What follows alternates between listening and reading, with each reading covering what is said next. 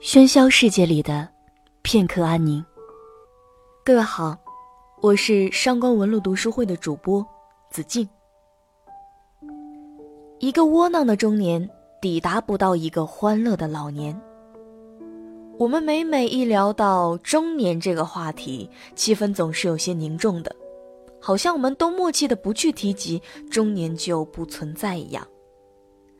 中年这个词之所以不那么受欢迎。可能是他总与不好的评价产生联系的缘故。男人遇上中年就成了油腻，女人遇上中年就成了大妈，自满、低俗、没品位，成了这个年龄段的典型标签。中年早就过了青玉葱茏的年纪，又没有夕阳无限的广袤慈蔼，却有上有老下有小的生活重压。中年人就这样不上不下的尴尬着，只盼望到了老年能平安健康结束这惨淡的人生，多享几年天伦之乐。中国人爱有这样的情节，认为只要晃荡过中年，轻浮自然会随着衰老而到来。于是，年轻人享受生命，老年人爱惜生命，只有中年人埋头苦干，不去看周围的风景，消耗生命。对于中国人的这一点情节，余秋雨坦言：“一个窝囊的中年抵达不到一个欢乐的老年。”接下来，就让我们到余秋雨的散文之中去倾听他对中年的思考吧。我一直认为，某个时期、某个社会，即使所有的青年人和老年人都中魔了，只要中年人不荒唐。事情就坏不到哪里去。在中年，青涩的生命之果变得如此丰满，喧闹的青春冲撞沉淀成了雍容华贵，连繁重的社会责任也有可能溶解为日常的生活情态。到了该自立的年岁，还不知道精神上的自立，这是中国很多中年人的共同悲剧。天天期待着上级的指示。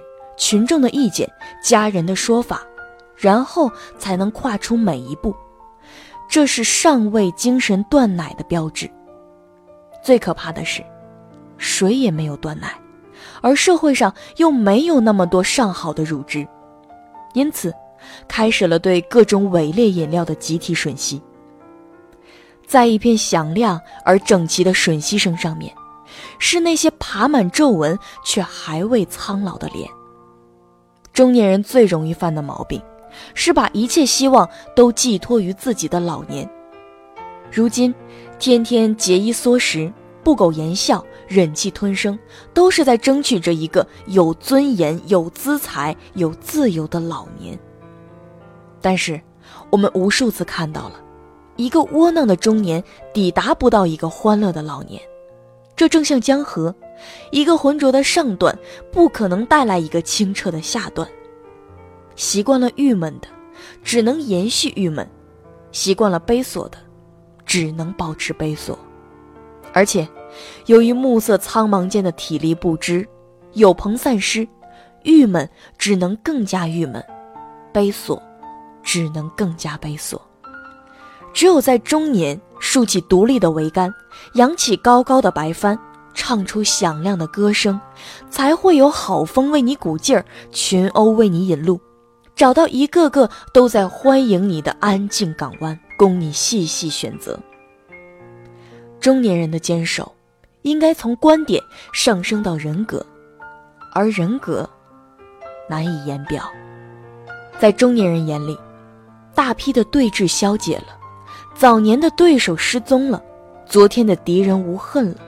更多的是把老老少少各色人等照顾在自己身边。请不要小看这“照顾”二字，中年人的魅力至少有一半与此有关。中年人失去方寸的主要特征是忘记了自己的年龄，一会儿要别人像对待青年那样关爱自己，一会儿又要别人像对待老人那样尊敬自己。明明一个大男人，却不能对任何稍稍大一点的问题做出决定，频频找领导倾诉衷肠，出了什么事情又逃得远远的，不敢负一点责任。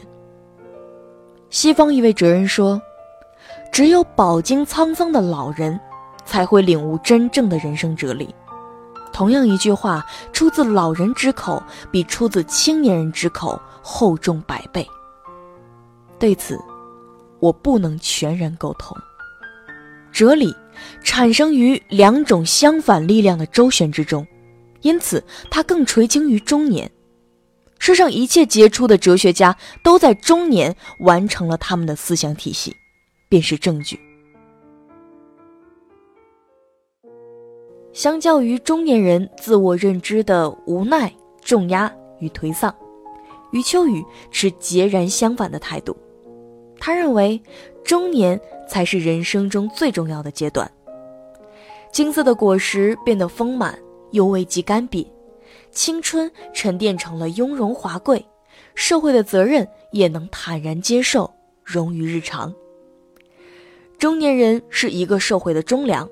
上梁可不正，下梁亦可歪，唯独这中梁出了问题，没得救，只能倒下来了。而如今，中年人最大的问题不是老生常谈的中年危机，而是在该独立的时候不断奶，在该奋进的时候却将希望寄托于老年。余秋雨对中国的中年人有着一点恨铁不成钢的疼爱与悲哀。这种复杂的情绪凝结成了两个字：窝囊。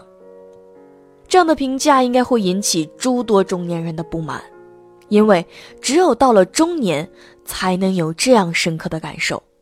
只是单纯的活着，就已经需要拼尽全力了。连以毒辣著称的张爱玲，也唯独对中年男人网开一面。她写道：“中年以后的男人，时常会觉得孤独。”因为他一睁开眼睛，周围都是要依靠他的人，却没有他可依靠的人。可余秋雨认为，中年时期若是因为这些重压而选择窝囊的活着，老年也不会有什么自由可言。正如上游污染了，下游也在所难免。中年是哲学垂青的时期。应该从观点上升到人格。弗洛伊德四十四岁发表《梦的解析》，马克思四十九出版《资本论》第一卷。我们可以从很多哲学家身上找到证据。我们明白了中年人的使命，那么到了老年，我们真的只能静待生命的流逝了吗？我们来看看，在余秋雨眼中。老年人的使命。老年是如诗的年岁，这种说法不是为了奉承长辈。中年太实际，太繁忙，在整体上算不得诗。青年时代常常被诗化，但青年时代的诗太多激情而缺少意境。按我的标准，缺少意境。就算不得好事。只有到了老年，沉重的使命已经卸除，生活的甘苦也已了然，万丈红尘也移到远处，静下来的周际环境和放慢了的生活节奏加在一起，构成了一种总结性、归纳性的轻微和声。诗的意境出现了，向往巅峰，向往高度。结果，巅峰只是一道刚能立足的狭地，不能横行，不能直走，只想一时俯视之乐，怎可长久驻足安坐？上已无路，下有艰难，我感到从未有过的孤独与惶恐。世间真正温煦的美色，都预贴着大地潜伏在深谷，君临万物的高度。到头来构成了自我嘲弄。我已看出了他的积雪，于是积极的来试探下山的陡坡。人生真是艰难，不上高峰发现不了什么，上了高峰，又抓住不了什么。看来，注定要不断的上坡下坡，上坡下坡。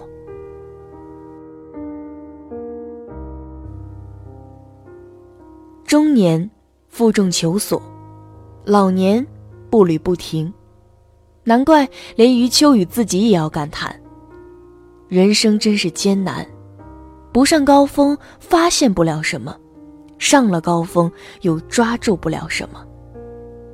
其实追根究底，不过是因为人生本就是一场苦旅，到头才发现，就连生死都没有什么容易可言。想起电影《这个杀手不太冷》中的那段对白：“Is life always this hard, or is it just when you are a kid？” 人生总是这么痛苦吗？还是只有小时候是这样？Always like this，总是如此。无论是哪个国家的语言，无论是哪种文明，关于人生的回答竟然都意外的趋同。所以，在这个艰辛的人生路上，还望各位奋勇向前。毕竟，我们活着的意义比苦难更多。